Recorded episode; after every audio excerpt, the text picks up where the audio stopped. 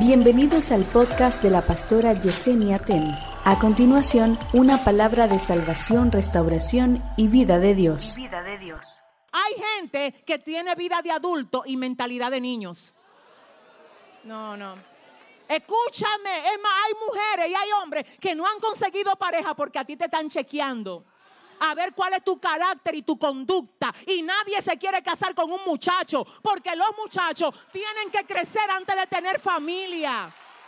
Si le va a dar ese aplauso al Señor, si tú quieres, tú se lo das. Y si no, no. Concéntrate en lo tuyo. Tampoco esté mencionando, mira, ¿dónde están los amigos míos? Yo aquí. Pero es que la mujer tuya no se puede sentir como que te, te hizo un daño. Fuiste tú que la saliste a buscar. Tú le entregaste un anillo. Ella estaba muy bien. Y tú le dijiste, ¿te quieres casar conmigo? Cuando el enemigo te ataque con todo eso, ponte a, ver foto en Instagram. ¿Cuál es foto? La que tú, el día que tú le pediste la mano. Para que tu corazón se aquiete. No, si le va a dar el aplauso, dáselo bien. Porque es así. Es así. Entonces, estamos hablando del sostenimiento de qué? De los humanos. Ahora vamos, ay, yo siento a Dios, al de los animales solo con un versículo. Job 12, 7 al 10. Cristina, ¿qué dice? Observa los animales y aprende de ellos. Mira a las aves en los cielos y oye lo que te dicen. Habla con la tierra para que te enseñe. Hasta los peces te lo han de contar. ¿Habrá entre estos alguien que no sepa que todo esto lo hizo la mano del Señor? La vida de todo ser está en sus manos. Él infunde vida a toda la humanidad. ¡Qué bello! ¡Qué bello! Entonces no es solo que infunde vida, es que sostiene la vida que infunde. ¿Lo podemos ver? Ayúdame, ¿cómo sostiene entonces que cada criatura cuida, si son animales, cuida a su cría? Cada madre cuida. Y así Dios sostiene su creación. Pero entonces, y con esto terminamos, ¿cómo Dios sostiene las plantas? Creo que hace dos lunes yo les leí un versículo que lo hicimos rápido, pero quiero que ahora lo veamos un poquito más detenido para cerrar esta parte. Génesis 1, verso 11, en la versión NTV, ¿qué dice Cristina? Después dijo Dios, que de la tierra brote vegetación, toda clase de plantas con semillas y árboles que den frutos con semillas. Estas semillas producirán a su vez la misma clase de plantas y árboles de los que provinieron. Y eso fue lo que sucedió. Ayúdame a verlo. Después dijo Dios que de la tierra brote vegetación, toda clase de plantas con semillas, y árboles que den frutos con semillas. Estas semillas, ¿qué fue lo que dijo? Párate ahí. ¿Qué le dijo Dios a Adán y Eva? ¿Y a las semillas qué le dijo?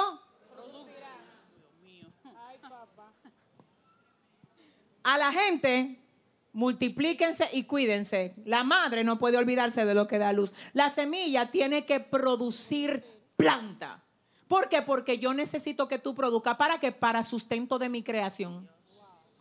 ¿Tú sabías que tú puedes pasar por un monte así y encontrar tú con una mata de mango? Una mata de mango, perdón. Demasiado cibaeño estoy hablando hoy. Una mata de mango en un patio ahí. Si una rama sale por ahí, tú la encuentras. Todos esos mangos son gratis para ti. Aleluya. Si lo compras allí en la esquina, lo están vendiendo de que a 75 pesos, un mango a 50. A veces te encuentras con mango hasta en la calle. Si hay una mata cerca, caen y tú lo puedes coger. ¿Tú sabes quién pagó por todos esos mangos para ti? El creador y son tuyos. ¿Tú sabes por qué? Porque son para sustento tuyo. ¡Ay, qué bello! Oye, qué lindo. No, déjame irme más profundo. Si tú ahora mismo vas al mercado y en el mercado tú dices, voy a comprar un aguacate, tú pagaste por un aguacate. ¿Cuánto cuesta un aguacate? No, ustedes tienen que comprárselo a Eliel. Eliel tiene que vender aguacate aquí. Eliel lo vende a 40, 50. ¿Cómo es Eliel? Te estoy dando promo, Eliel. Adórale que él vive. Dele fuerte. Sí. Eliel vende aguacate a 50 pesos. Entonces, si yo agarro un aguacate de lo de Eliel, y óigame, usted se ríe, pero el aguacate tiene una semilla. Y yo digo, ven acá, pero vamos a sembrar. Ay, adora. Con el aguacate que compré por 50, tengo un regalo interno. No es el aguacate. Es que no sé si tú me estás entendiendo. Hay un regalo interno en el aguacate. Lo que pasa es que hay una parte rápida que es la de comerse el aguacate y hay otra parte que para que tú lo veas necesita proceso. Así hay muchos regalos envueltos en muchas cosas que no llegan a nosotros en la mano. Pero muchas veces nos comemos lo rápido, la bendición, y no entendemos el regalo de procesos.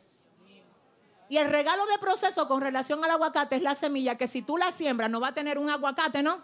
Uno no. Tú vas a tener muchos. Y el regalo real al final de la semilla no fue la mata de aguacate que salía. No, no. No, es que tú no. Déjame explicártelo. Si de la semilla de aguacate que tú compraste a 50 pesos, tú puedes sacar una planta, de cada aguacate que salga de la planta, donde tú... No, no, no, no, no.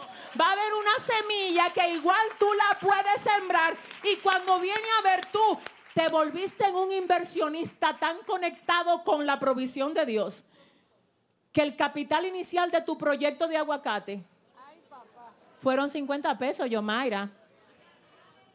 50 pesos a lo que tú dijiste, le voy a sacar el provecho de la creatividad de Dios, de la productividad de Dios. Tú, tú te vas a asombrar hasta contigo. Si tú comienzas a entender todo lo que Dios depositó en ti, toda la gracia, los dones, ay Dios mío, la capacidad de multiplicar, que te pongan a ti en escasez, para que tú veas cómo tú aprendes a hacer que la escasez es que, es que yo necesito, escúchame, es que necesito que sepa que tienes capacidad de adaptación. Dios la puso insertada en ti. Tienes capacidad de resistencia, tienes capacidad de creatividad. Ustedes no vieron el niño que hizo una batería acústica con unos palos de coba y una cosa. ¿Quiénes lo ven? ¿Quiénes lo han visto? Busquen los niños de África, ellos se hacen zapatos de, cosas de... Y usted dice, Dios mío, hacen casa de... Y usted dice, pero por Dios, es que mientras menos tenemos, la creatividad más aflora. A veces lo que Dios nos está haciendo a nosotros es un favor en medio de los procesos. Para que nosotros aprendamos a entender toda la riqueza interna que hay dentro de cada uno de nosotros. Si le vas a dar ese aplauso al Señor, dáselo bien. Y diga conmigo, Dios me ha bendecido. Vamos, dígalo, Dios me ha bendecido. Dios hizo la vida con capacidad de reproducirse por sí misma.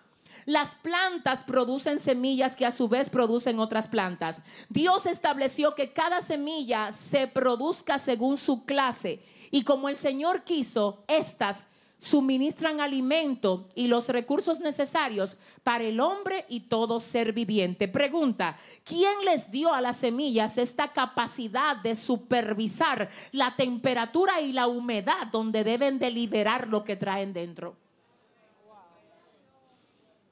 ¿Qué determinó el tiempo apropiado para que la semilla germine? ¿Quién le dijo a la raíz debes bajar y al tallo debes subir hacia arriba? ¿Quién le dio esas instrucciones a la semilla? ¿Cómo es que puede liberarse pero no en tu mano? No en tu mano, porque ella tiene una orden. Eh, eh, eh, el creador le dijo, en la mano de un humano no. Cuando te pongan en manos de un humano, ahí no es. Es en la tierra. Adora. Por eso, por más que tú la, la trates, ay, ay, mira, yo quiero que tú crezcas aquí en mi mano, hazlo rápido. Ella no, no es así. ¿Por qué? Porque tiene una orden de quien la hizo. Que le dijo es en tierra, es a una temperatura X. Es ahí que tú vas a liberar lo que tienes y vas a hacer lo que Dios te mandó a hacer. Señores, miren, yo quiero terminar este momento ahora con esta palabra para cada uno de ustedes. Nosotros considerando el gran Dios que tenemos, señores, que sabe sustentar lo que Él creó, que sabe hacer que lo que Él hizo sea, se autosustente con el sistema que Él mismo le estableció. ¿Cómo es que nosotros le estamos dando permiso a cosas tan pequeñas como las que a veces están turbando y están afectando nuestra fe y nuestra confianza hacia el Creador? Hoy en esta clase, terminando ya con esta parte de todo lo que ya hemos visto del universo, de la luna, del ADN, de, los montes, de los animales, del sistema como Dios eh, preserva su creación, yo quiero preguntarte, ¿qué ha cambiado de la percepción que tú tienes hacia el Dios por el cual tú estás esperando ese milagro que Él dijo que va a hacer a tu favor. ¿Qué ha cambiado? Si algo no ha cambiado, dile, Dios, ayúdame a entender todo lo que me enseñaron, Dios. Ayúdame a comprender que ciertamente tú eres el que controlas todas las cosas y que nada, absolutamente nada te sorprende porque nada es imposible para ti. En esta noche, más que cualquier cosa, yo quiero orar para que tú aprendas a confiar en el Dios que crea y sostiene todas las cosas. Por favor, quiero que lo que sea que te haga falta, tú hoy digas, Dios, tú sabes lo que me hace falta. Y tuya es la tierra y todo lo que hay en ella. Dios, yo sé que tú tienes más que darme que yo que pedirte. Y desde hoy decido esperar en tu bondad y aceptar tu voluntad porque sé que tú me tienes en tus manos.